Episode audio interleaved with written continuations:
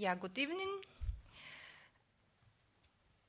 I'm I'm still the Ol- Olia Lialina from Merz Academy, and um here to welcome you to the second lecture in the series of Do You Believe in Users? Um, lecture series that we um, organized this one together, this time together with um, uh, with the library. Um, the question, "Do you believe in users?" It comes from the from the Tron film, and uh, the question is very important for us, for teachers and students of uh, Merz Academy for interaction designers and new media designers, because uh, we are yeah we are concerned with what's going on our, nowadays uh, in between uh, developers, technology, and the users. Uh, and we do really believe in users, yeah, I should say it again. And we are very happy to have the guests who share our beliefs. And today our guest is Anders Carlsson from Göteborg in um, Sweden. Uh, he is a musician, a very important musician in chip music scene, and his name is Go to 80. Maybe this name is more uh, familiar to you, and maybe you were among those lucky ones who were two weeks ago at his concert here in Stuttgart. It was an amazing event by Uwe Schenk Trifft um, TV show. And um, uh, why um, why Anders is uh, here today? Not be- only because he is a musician and knows a lot about 8-bit scene, which is uh, a very sexy phenomena still or again.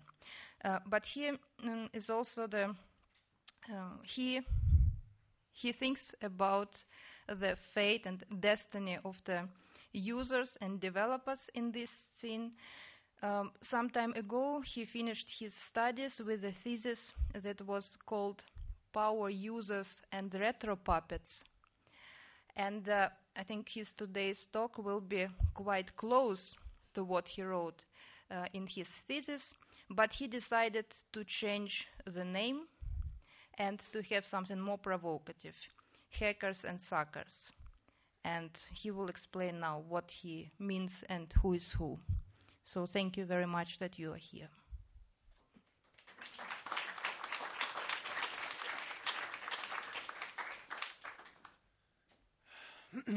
Yes, thank you, Olja. It's um, it's really a pleasure to be here today, and I'm very grateful for being invited. Um, yeah, so you already heard the, the short the short story. Um, I've been making this 8-bit music since I was a kid, uh, and I never really stopped. Um, um, so, I mean, since the early 90s, I've been using these technologies to work with. Um, so, for me, they're quite normal. Um, but I'm going, I'm not, I'm going to try to not talk too much about the technical details, but more talk about the, the relevance and the point of it in a, in a bigger uh, perspective. This is what I'm going to try to do today. So, uh, two years ago, I wrote my thesis on this topic. Um, and I interviewed 10 other 8 bit musicians um, because I wanted, I was started to think about why, why am I still doing it? Uh, maybe I should do something else. Uh, but I wanted to see, like, what, what, what is this actually, and how do people do it, and why? What's the motivations behind this? Um, because often when 8 bit stuff is mentioned, it's mentioned in some kind of context of being old and being more or less dead uh, and useless, uh, or at least less useful. Um, yeah, so my thesis wanted to see what the other musicians think about. Um, So I'm going to first just show a bit from from the 80s, like what, how did we talk about computers then? Um, and I have a YouTube clip. Um, but unfortunately, it was taken down yesterday. Just when I, it's been there for five years, but yesterday it disappeared. So um,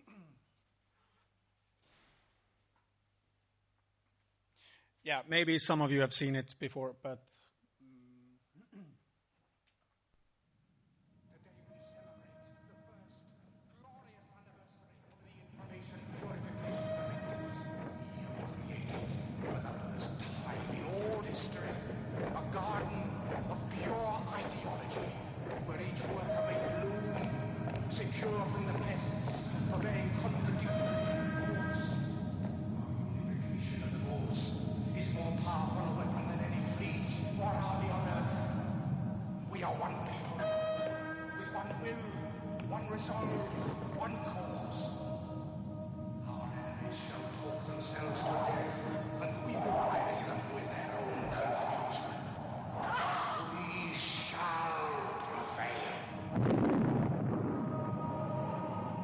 January 24th, Apple Computer will introduce Macintosh. And you'll see why 1984 won't be like 1984. um, yeah, so um, the Apple was um, like revolutionary. This was a pastiche of the 1984 book so Apple comes and destroys the big brother, which symbolizes uh, IBM, uh, probably. Uh, so they came to like set set the computer world free or set the user free. Um,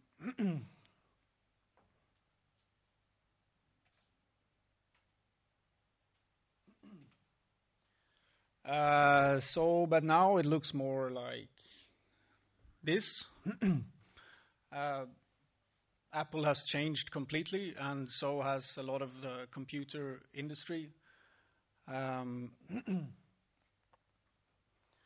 in the 80s, at least in here in Northern Europe, it was about like education and openness and liberation, like for for hackers, so to say. Like you you were supposed to learn how to program and be like an an active uh, active user somehow. Um, but if you look at at least what uh, Apple is doing now, it's more like yeah, convenience and safe and easy, like more consumer oriented. Uh, and even a three-year-old can do do this uh, scrolling on the on the screen. um, I'm not saying that's a bad thing or or anything, but I mean, it's it's become more sort of easy to use the, the, the surface of the computer. But this also means that um, these kind of older values that were big in the 80s, they are getting a new new relevance, both politically and artistically. Like, um, I mean, open source is is very very popular now. For example, um, do it yourself and circuit bending, like bending the machine and you know make it do your your stuff.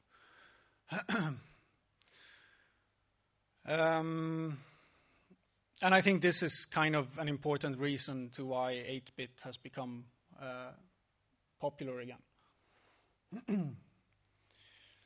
so what is uh, what is 8-bit then?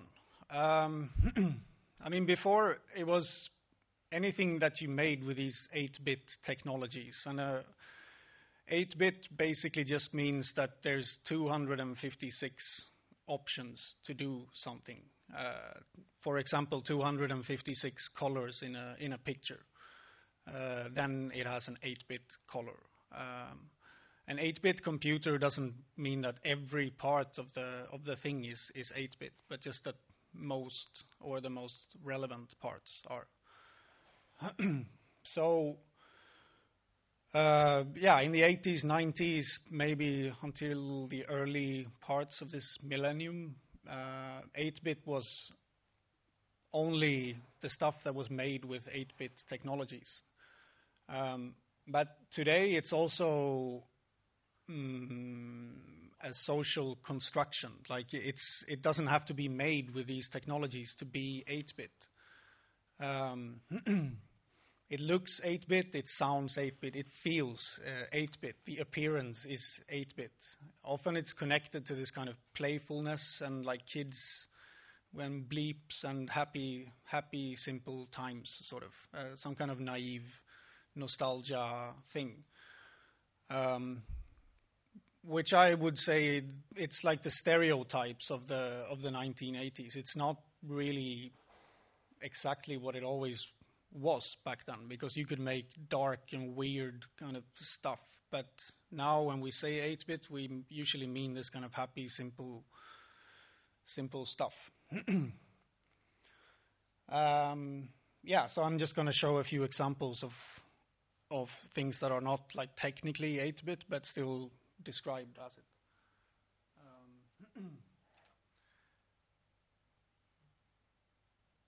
So this is Minecraft, a game, a modern game, a very popular game. I think it's from Sweden, actually. But yeah, so um, yeah, you know, simple, funny, blocky. Okay, we can call it 8-bit.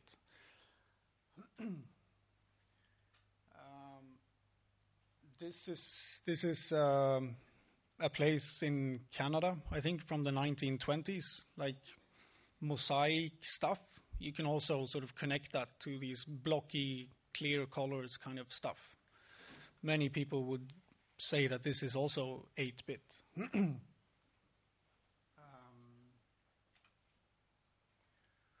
uh, Bauhaus textiles from the 20s too.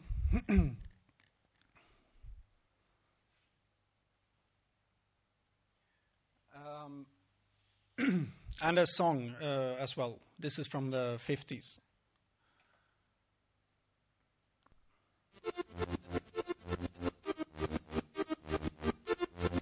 So it's only made with uh, uh, like custom built electronics by a guy called Raymond Scott. So it's completely analog. It's not digital at all.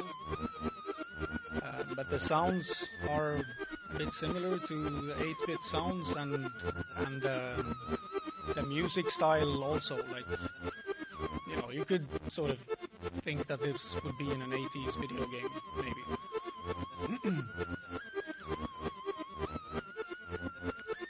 so my point is that 8-bit is both semiotic and material, meaning that it's both a social construction and a, a sort of material technical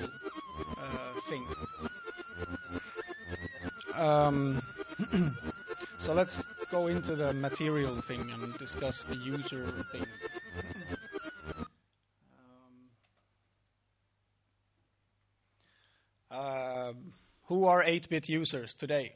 Uh, you can say that most people are 8-bit users because uh, a lot of cars and washing machines and these kind of electronics they contain 8-bit uh, systems. Um, I found some statistic that said that half of the processors in 2006 were 8-bit.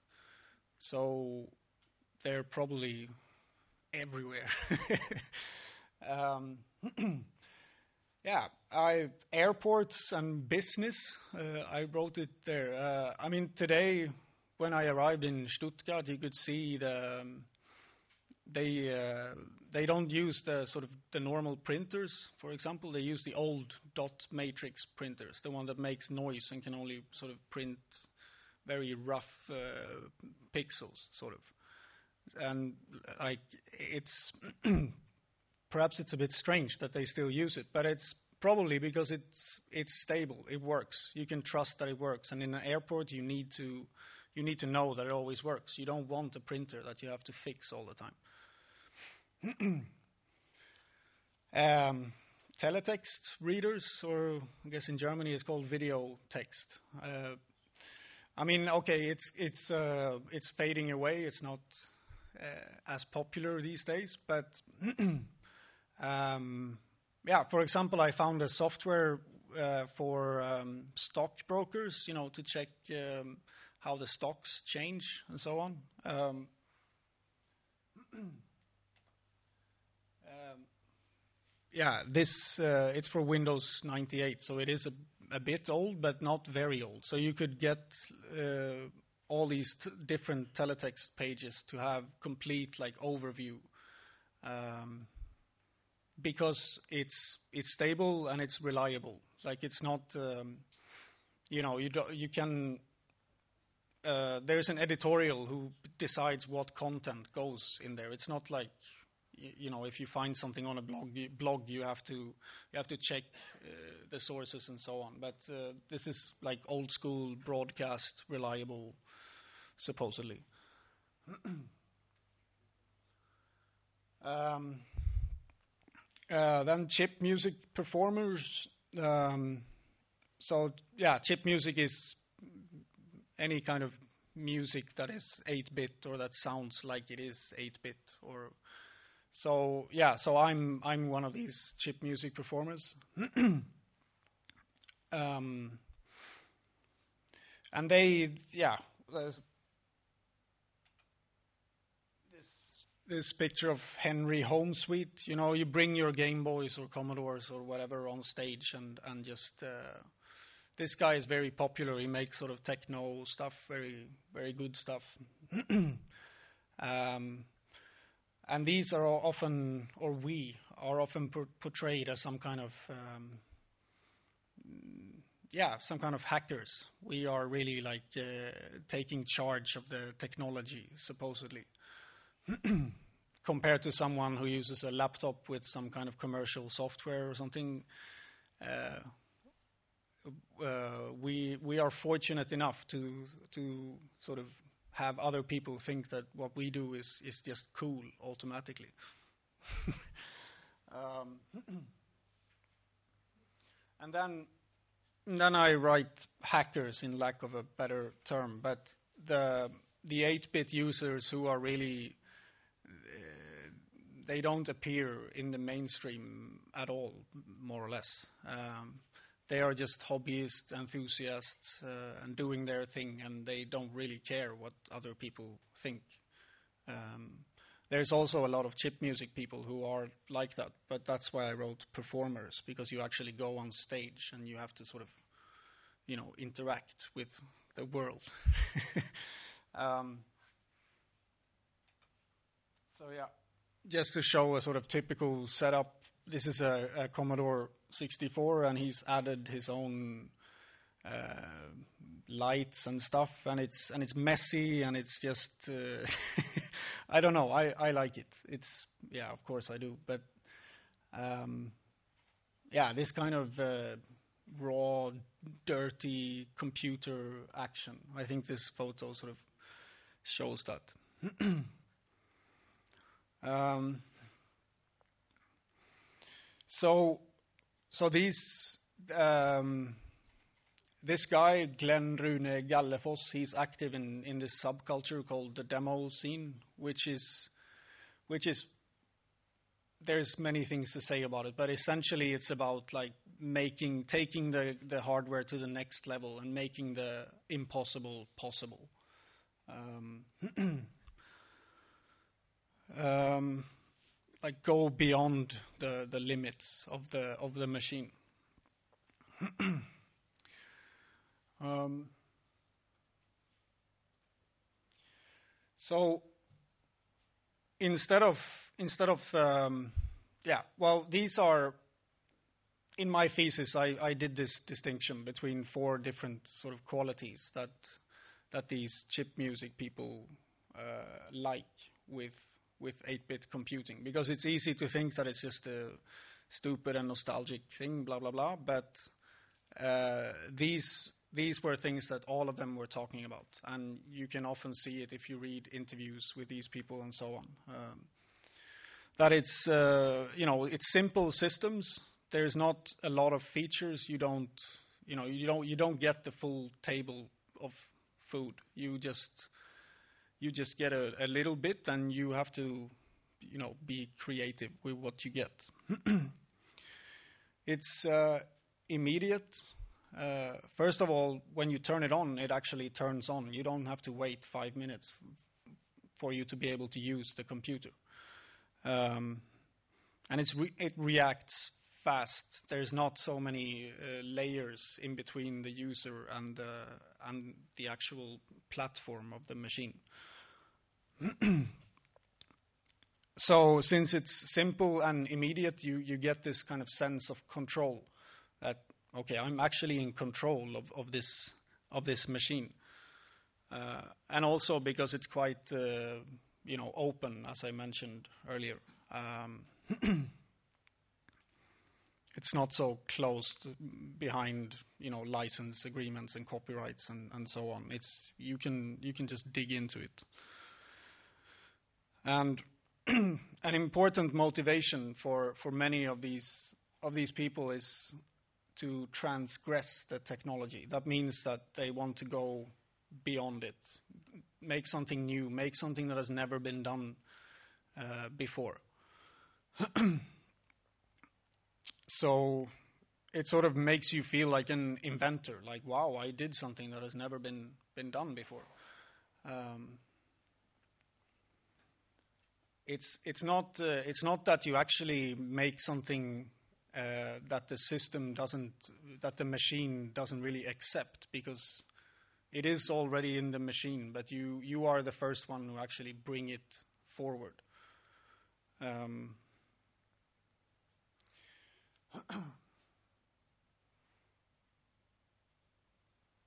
so yeah, some quotes from my thesis then. Um, that um, many people talked about limitations. They they all talked about limitations. Uh, that they're the key to to creativity. With too much freedom, you don't get anything done. This is sort of a, a common a common idea among among the people I interviewed.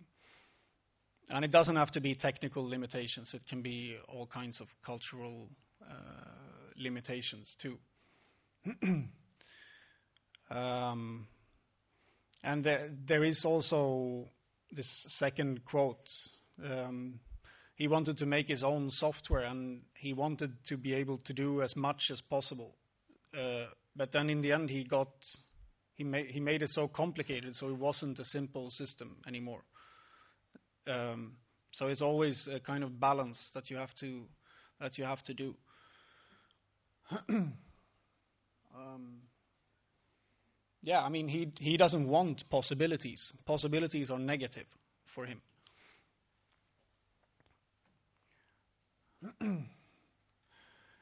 uh, this guy also made his own his own software, um, and he also talks about this like your ideas are so closely connected to the actual machine because the software somehow um, makes it very direct by by limiting the amount of possibilities. um, yeah, and he also mentioned his way of working. Like I just, he wants to try things quickly. He doesn't want to think and plan and so on. He just wants to do it fast now, immediately. um, and again, with the limitations, since there are limitations, you feel more free. Like you can move, you can move around completely freely. That's the the experience uh, that this guy has. Um, instead of being limited by what samples or instruments you have access to, meaning that if you have a, uh, some kind of modern, expensive equipment. Um, you sort of always long for the stuff that you don't have. You know that, yeah, but if I, I mean, there's that thing that I could get and it would make things so much better. Or, you know, with this, with these systems, you don't have that option, so it's not a problem. You just, you're happy with, with what you have. um, yeah, and Patric Catani, uh, he's a German. He's also made 8-bit music for a long time. He's quite also a bit. Um, yeah, well, he he's very famous outside of the 8-bit world in like breakcore and extreme kind of music, but he just says total control, and and that's that.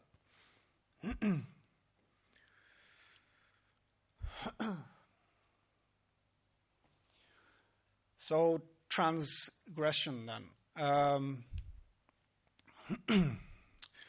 uh, so this uh, little scale, he says that the the material stuff they are absolute. That's not really something you can you can change. Um, so so that means that because he has made some very very sort of technical thing, and people tell him like, "Wow, you made something completely new. It's fantastic and it's amazing, and you've gone beyond the the machine." But but he he argues instead that he's gone beyond our expectations of of the of what the machine can do. Um, because it's all it's all in in the box already. He just sort of was the first one who who took it out.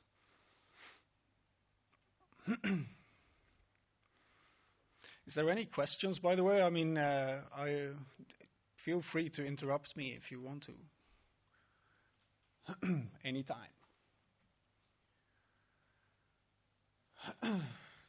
so this transgression, then, what what is it? Um, I'm going to show you an example from, yeah, just some sort of examples to make it clear what I what I mean. If we can switch to the to the Commodore. So I have a Commodore 64 here on my podium. Um, so I'm going to run a song, a Depeche Mode cover from '86. Um, and it's kind of you know it sounds a bit basic and I, I really like it but it's yeah well this is the old old way チョコレー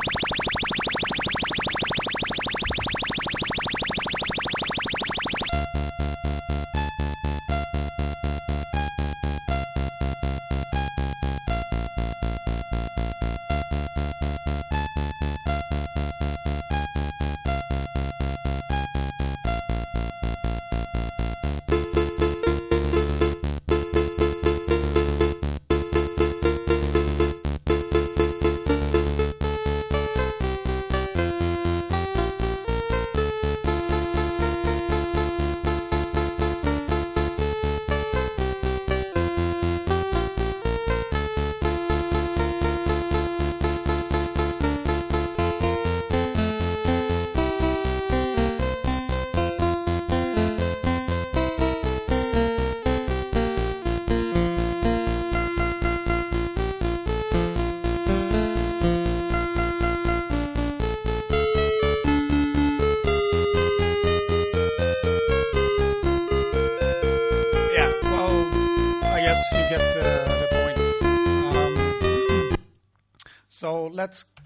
Contrast this to to um, yeah. I'm going to play something that I did myself.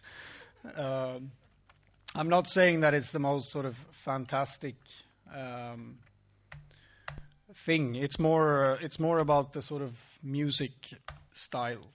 So this this old song used like clean waveforms that are in the machine by just you just write a number and you get that kind of like one number and you get the sound. um, let's see this one.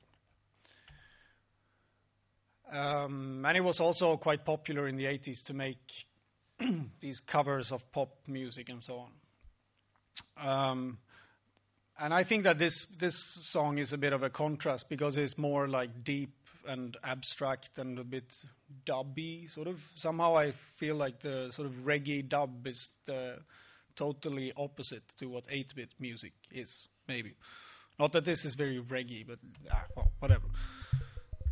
So yeah, this is how it looks. The the music software that I use.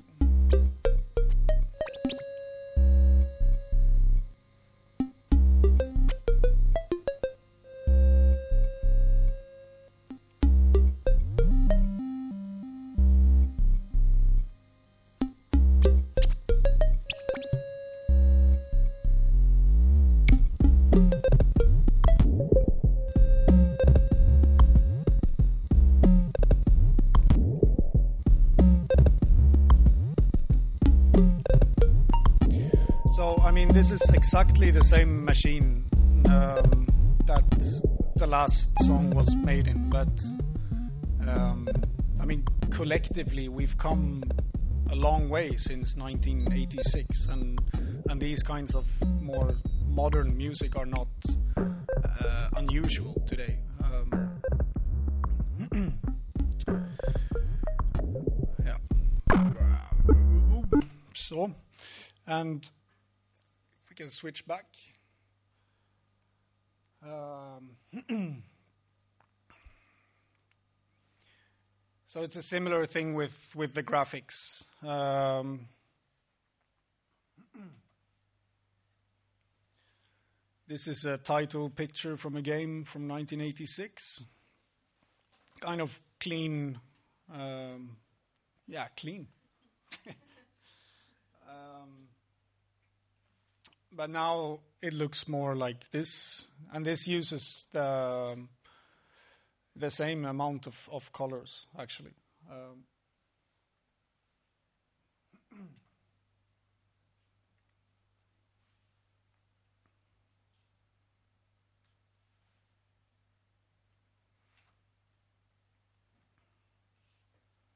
These are not exactly technical transgressions because uh, well, just a little bit, but they use basically the same uh, options that were around in the 80s. But they are sort of cultural transgressions because nobody did anything like this in, in the 80s. And it's the same with the music. Most of the music was, you know, video game style and, and not so, and not uh, reggae up. um, And uh, so there's this Game Boy music software called LSDJ. Uh, it's about 10 years old. And it really may, became very, very popular. And, and so suddenly you would see the Game Boy on, in clubs and, uh, and really being used live, even by some, some sort of famous artists. Like Beck used it live on stage a couple of times, um, and so on. Uh, and this might seem like, okay, this is so complicated and uh, I will never be able to do anything like this. These must be like super uh, experts or anything. But it's not really like, like that because the newcomers who, who come to this kind of 8 bit stuff, they quite quickly catch up because it's not like you need to be, you need to have super amounts of, of knowledge. It's more about your sort of approach to it. Um, um, yeah, of thinking outside the box and trying stuff that people haven't tried before. Because now it's been so um, explored. I mean, people have been trying to do new things for 30 years. So now you have to sort of have really strange tactics to get to get new stuff out of it.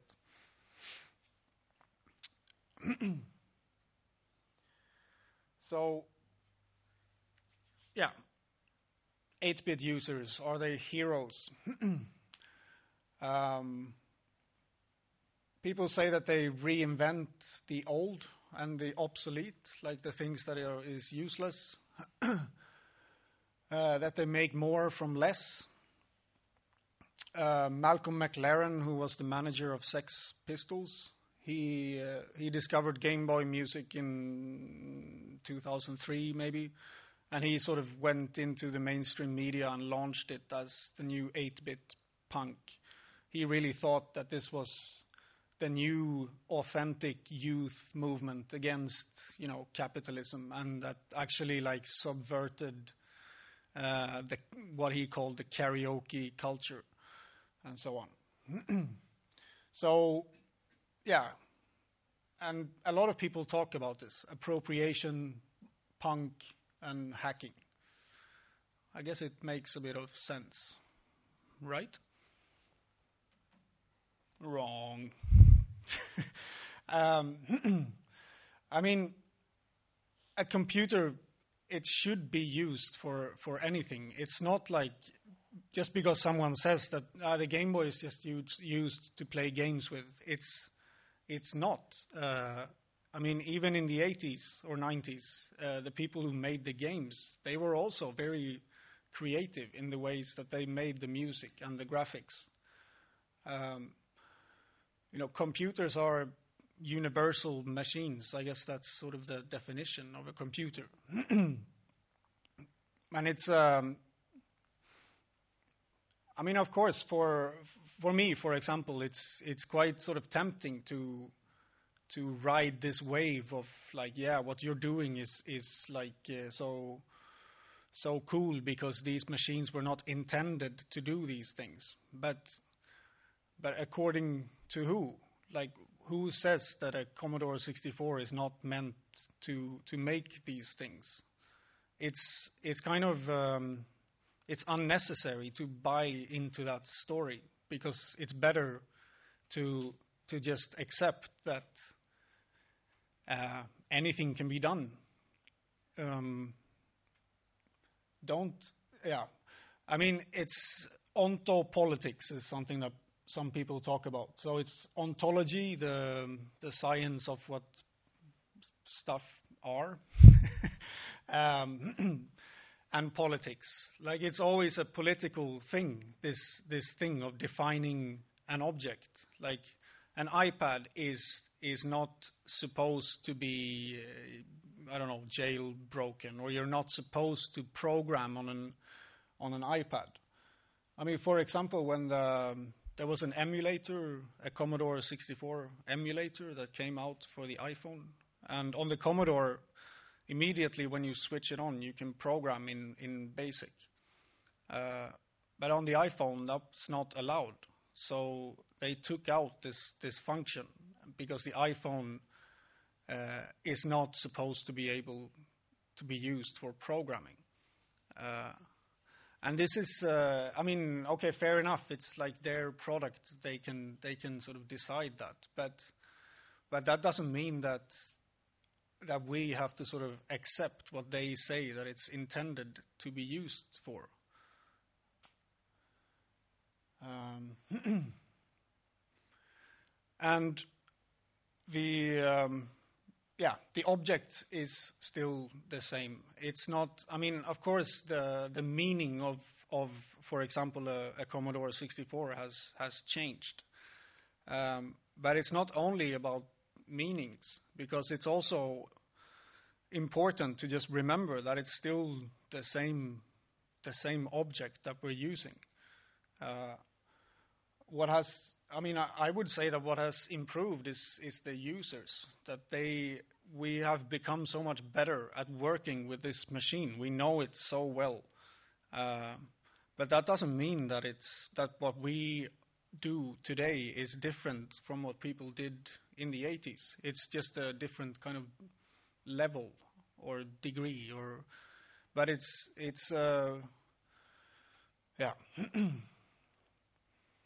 And this making more with less that was on the last slide, it's not really correct either because, uh, I mean, 8 bit is not less. It's a, the difference is in quality, not in, in quantity. You can't say that there's uh, more limitations, like some, in some kind of objective uh, truth, because this machine, like since it is immediate and since it's direct and I have a sense of control, there, there are possibilities in this machine that can never exist in another machine. Uh, and yeah, it's, I mean, it's the same thing. It's a bit of a political, political um, vibe to this. To you can choose to not sort of buy into the, the consumerist logic where you always have to buy the next thing to to stay up to up to date. Uh, because users can can do it themselves and they can improve things in, in software instead. Uh, because I mean, it is this thing like it's a it's a fundamental mis- a fundamental, a fundamental mistake is to believe that a leading edge idea requires a leading edge technology.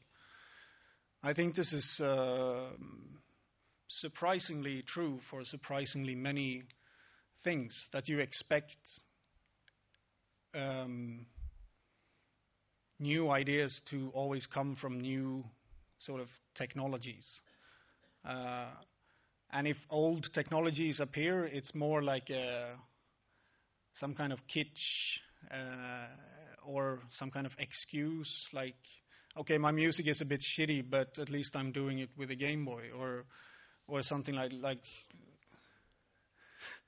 um, uh, yeah. Um,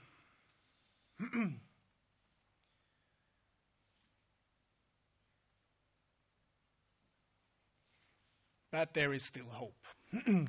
so I mean, I've been um, I've been trying to sort of come up with some kind of theory around these these ideas, and it's kind of yeah, it's complicated. But uh, here are some some sort of ideas that I think are useful. Um, and I think that humans can never understand uh, a computer perfectly. Um, because it's just a sort of a different way of, of working. We can never, it's like a different language. I mean, languages cannot be translated perfectly in between each other.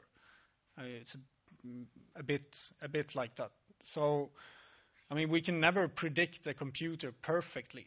There's always going to be like what we call glitches, but what are perhaps just sort of a normal thing for the machine to do. But we call it glitches because we don't we don't like it, or or we do like it, or whatever. But it's like some kind of we we define what the computer is, but is that really fair, or does it make sense? Maybe not. Um, yeah, so uh, users bring forth new states of the machine, but but are they really new to to the ma- machine, or is it just uh, I mean, if, if you look at it from the machine's perspective, they're probably just laughing at us for not sort of having discovered it before. Or like, yeah, yeah, I've I've known this for 30 years, and only now these stupid humans are are you know uh, discovering it. um, I think that's also a, an important point. Uh, and also this about uh, limitations and, and so on. I mean, uh, nothing is nothing is unlimited anyway.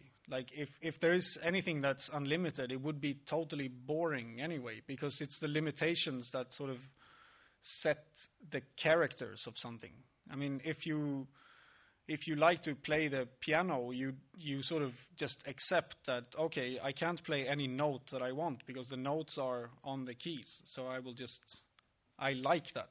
That's what I like about the piano, and that it doesn't have like one million keys because that would just be useless. And a guitar, like if it would have a thousand strings, it wouldn't be any any fun.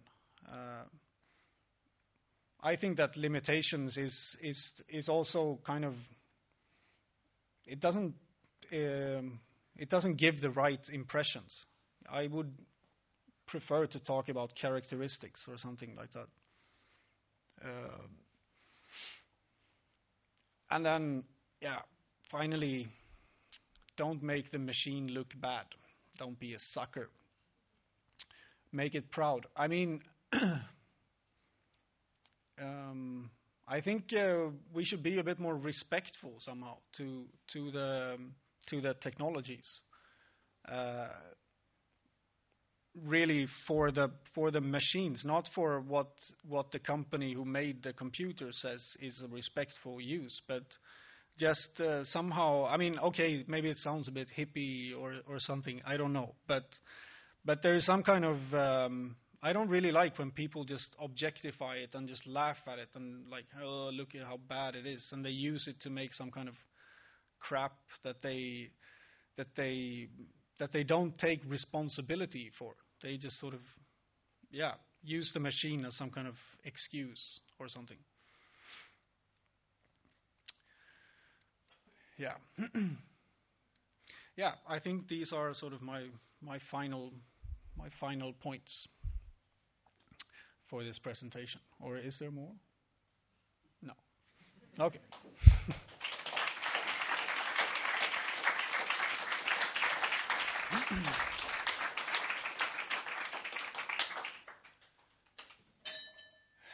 okay. Are there any questions?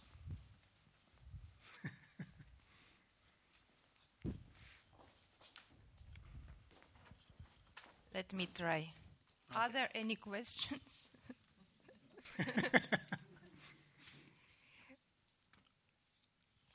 I, I have a list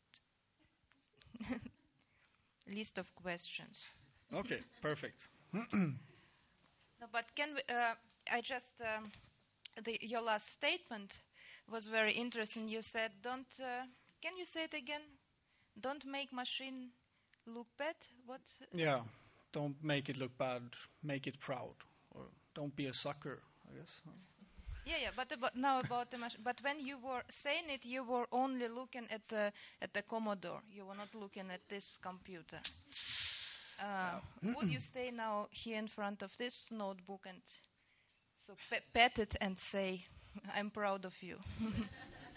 Yeah, no, I, I, yeah, I have to be honest. I don't really have the same attachment to to a laptop as as to this. Um,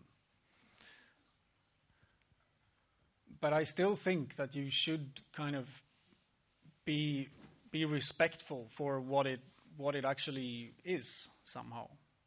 And perhaps it's not respectful, for example, to, to run a bad operating system on the computer. Or perhaps it's not uh, respectful to use it only for only for stupid things. like only only use bad software on it, for example, and then complain that oh, this fucking computer is so bad. But but maybe it's about something else. Maybe it's the you are actually not using it right. Mm-hmm. Does that make any sense? Yeah, but contradicts to what you said before because you said that there is no right and wrong. There is no misuse. There was a very important Yeah, no, I mean, it's- Yeah. No, I guess it's not a misuse. It's just a normal uh, use. But perhaps the normal use is not actually what makes the computer look good. is that still a contradiction? yeah, that's just not a not clear what is normal use. no, no, no. I mean, I don't know what the normal normal use is. but would you now uh, state it again when I am almost attacking you that there is no such thing if we are talking about interaction with computer or working with computer there is no such thing as a misuse you don't you can't misuse technology Well, I mean, I guess it depends on according to what. Like who who who says. I mean, of course you can misuse it, but then you have to, like, according to what belief do you misuse it? I mean, and you always have to use a computer according to some kind of belief system, right? And if yeah, I mean, are, um, uh, if I can, I think it's a very important thought and uh, statement uh, in general because uh, there is. It's so often that you are really said you as a user, or you as a even if you're not seeing yourself as a user or as a professional, somebody who is professionally using the this or that software, that as soon as you actually finally manage to make something, it's said to you that you misused it. Yeah, and this is something what should be unacceptable. And uh, yeah, this mis, mis uh, misuses they're so often just uh, uh, thrown onto us, and but we don't need them. Can you can I ask you something about the glitches? If we don't believe in misuse, and we agreed now that there is no misuse, what is the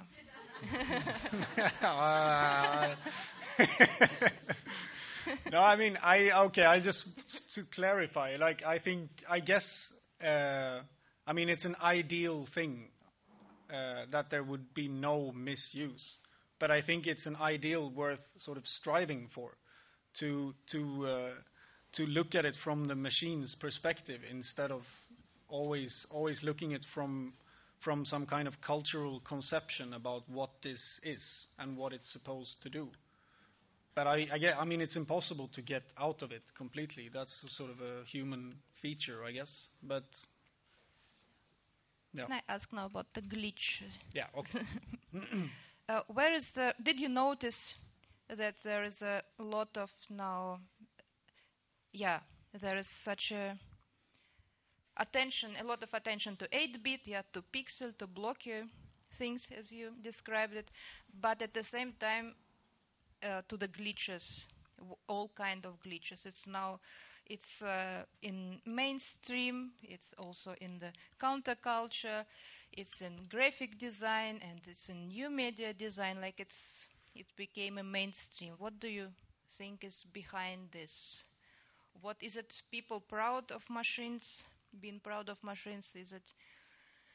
What is the? Mm, no, I don't really see it as a sort of machine related thing. I mean, I think that the glitch thing is, is way older than, than this current trend. I mean, you could see it in the in the 80s on MTV, right? I mean, these kind of fast I didn't have MTV in. uh, me neither, actually. I'm just guessing. but uh, but okay, in the 90s, uh, like advertising or music videos or yeah, perhaps even some some games. Uh, but yeah, that wasn't really your question. I I guess what it's Say yes.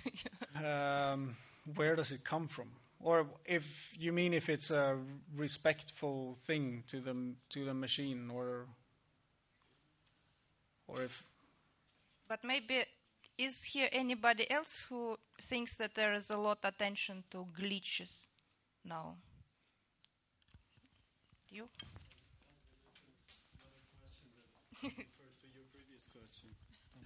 Thank you.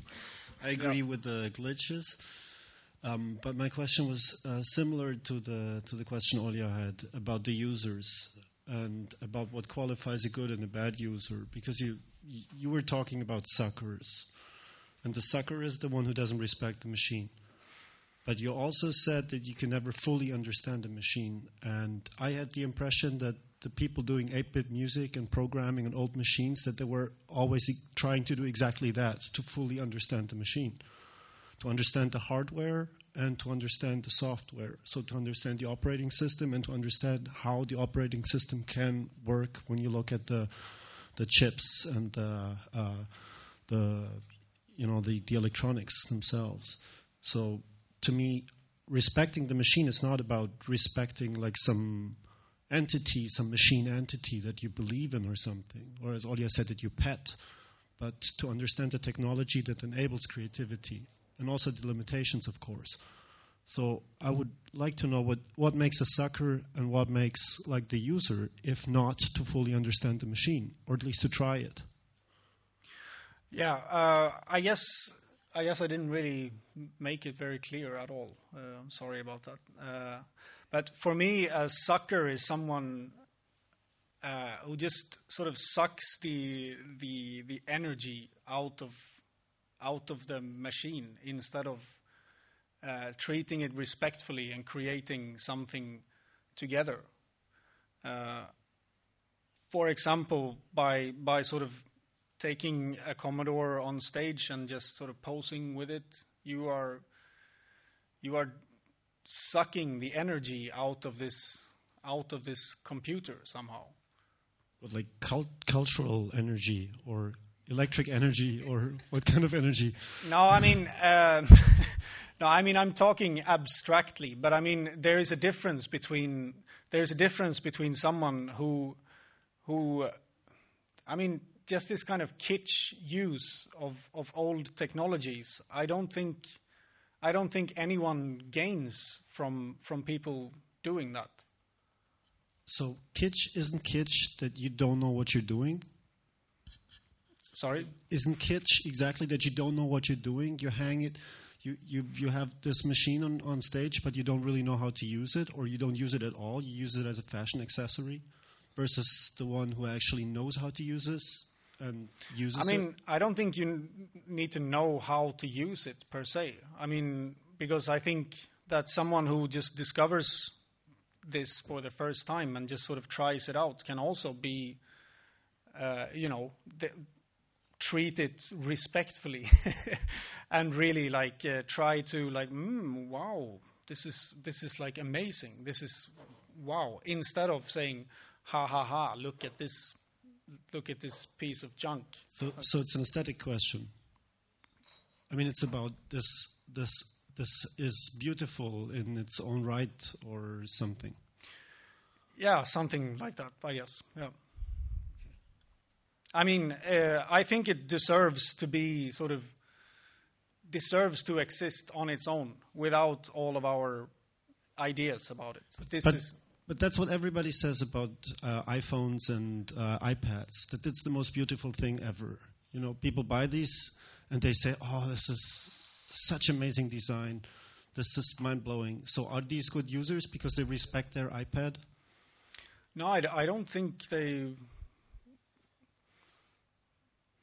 Yeah, I mean, I don't know if they are good users or bad users. Are they suckers, or are they not suckers? Um, no, I, yeah, uh, it's a good question. I, I don't really know the answer, to be honest. Um, but I guess they don't really. I don't know if they really like the machine per se. They they like what they can do with it, their function. But as, as soon as there's an, a next one, they will buy that and, and say the same thing, right? It's perhaps not uh, the most uh, uh, loyal thing, and perhaps that's not really. Yeah, well, maybe then you are sort of a, a sucker. You just buy it and throw it away when you don't want it anymore. But I okay. I mean, I haven't really. Uh, I mean, hackers and suckers. Yeah, maybe the, the terms are a bit odd. I I admit it, but I don't know if you know what I mean. Uh, Yeah, yeah. I just, I just want to see, like, I mean, of course, it's provocative, uh, but I just want to see what Yeah, kind of is there. strange, guess. Is there some kind of way to qualify somebody who who who deals with computers in a in a better way than somebody else? mm, And and that's why I said it refers back to Olia's question because she Mm. asked the same.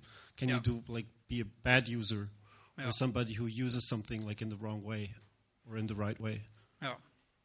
I, just to clarify, I'm I'm not a programmer. I'm not a hacker. I don't really know so much about computers. There's only one option left you're not a hacker. But I'm just saying that there are two things, but there are more things other than this. I mean, yeah. you shouldn't take it so seriously.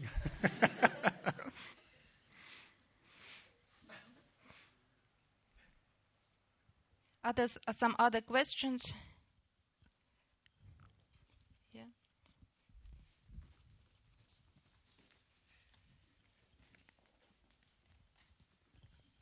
Me, me, me, me. Um, I have one last question. I hope you can understand me. yes. What do you think when 50 Cent raps to 8 bit music? Uh, well, what do I think? Um, yeah, well, why not? Sort of. If he likes it, then fine. I mean, I don't think that you should be sort of uh, protecting uh, this because it's not possible, and I don't really. Uh, I don't really understand everybody who's so upset with uh, having their stuff sampled by by others because I think it's just a normal thing. Okay, cool. You said it was the last question, but it's not you here who decides. What's the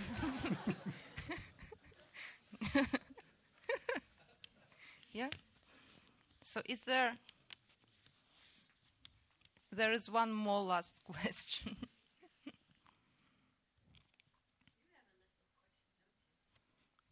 no, no, you don't have to. But I have questions maybe to somehow to, to everybody. Uh, was I the only one who was surprised that 8-bit computers are inside the consumer electronics?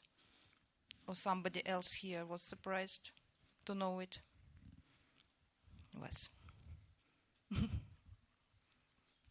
or everybody knew that 8-bit computers are inside the consumer electronics. You didn't. Thank you for reminding us. It was a very beautiful thought that um, eight, maybe eight bit is not has to be so much associated with uh, uh, retro, but with a notion of trust, trust and close connection you can have with the computer. Hmm. Now I remember what is it all about. No more questions? Then thank you very much. Come again.